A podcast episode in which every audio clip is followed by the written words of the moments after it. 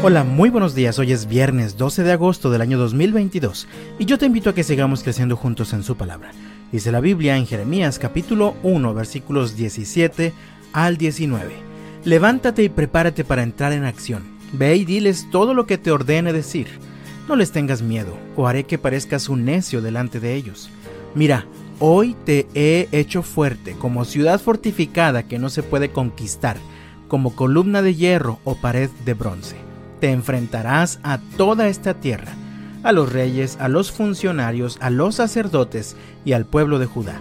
Ellos pelearán contra ti, pero fracasarán, porque yo estoy contigo y te protegeré. Yo, el Señor, he hablado. No importa el año que vivas ni las circunstancias que se presenten, la vida es sinónimo de grandes retos y dificultades.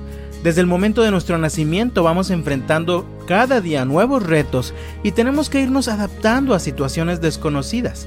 Conforme vamos creciendo, las dificultades aumentan. Sin embargo, amado mío, de esto se trata la vida.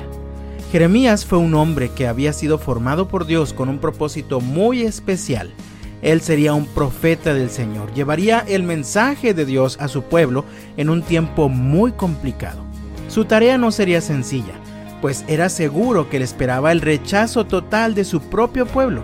Leemos en este mismo capítulo 1 de Jeremías, en los versículos 9 y 10. Luego, el Señor extendió su mano, tocó mi boca y dijo, mira, he puesto mis palabras en tu boca. Hoy te doy autoridad para que hagas frente a naciones y reinos. A algunos deberás desarraigar, derribar, destruir y derrocar. A otros deberás edificar y plantar.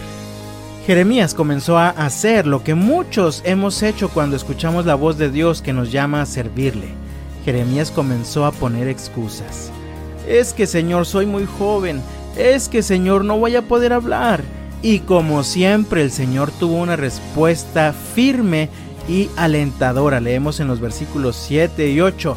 No digas, soy demasiado joven, me contestó el Señor, porque debes ir donde quiera que te mande y decir todo lo que te diga. No le tengas miedo a la gente porque estaré contigo y te protegeré. Yo, el Señor, he hablado. Así que ya estaba todo preparado y Jeremías solamente tenía dos opciones.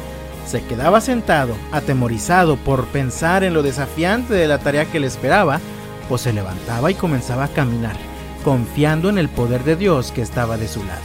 De hecho, esta fue la instrucción final que Dios le dio a Jeremías y fue la misma que leí al inicio de este devocional. Levántate y prepárate para entrar en acción. Ve y diles todo lo que te ordene decir, no les tengas miedo, o haré que parezcas un necio delante de ellos. Mira, hoy te he hecho fuerte, como ciudad fortificada que no se puede conquistar, como columna de hierro o pared de bronce. Te enfrentarás a toda esta tierra, a los reyes, a los funcionarios, a los sacerdotes y al pueblo de Judá. Ellos pelearán contra ti, pero fracasarán porque yo estoy contigo y te protegeré. Yo, el Señor, he hablado. Y siempre tenemos las mismas dos opciones ante los retos y dificultades de la vida. Nos quedamos sentados de brazos cruzados mientras nos lamentamos y nos hacemos las víctimas pensando en lo difícil que será enfrentar lo que viene. O nos levantamos y comenzamos a avanzar con valor y con una firme determinación, confiando en que el poder de Dios fortalece nuestra debilidad.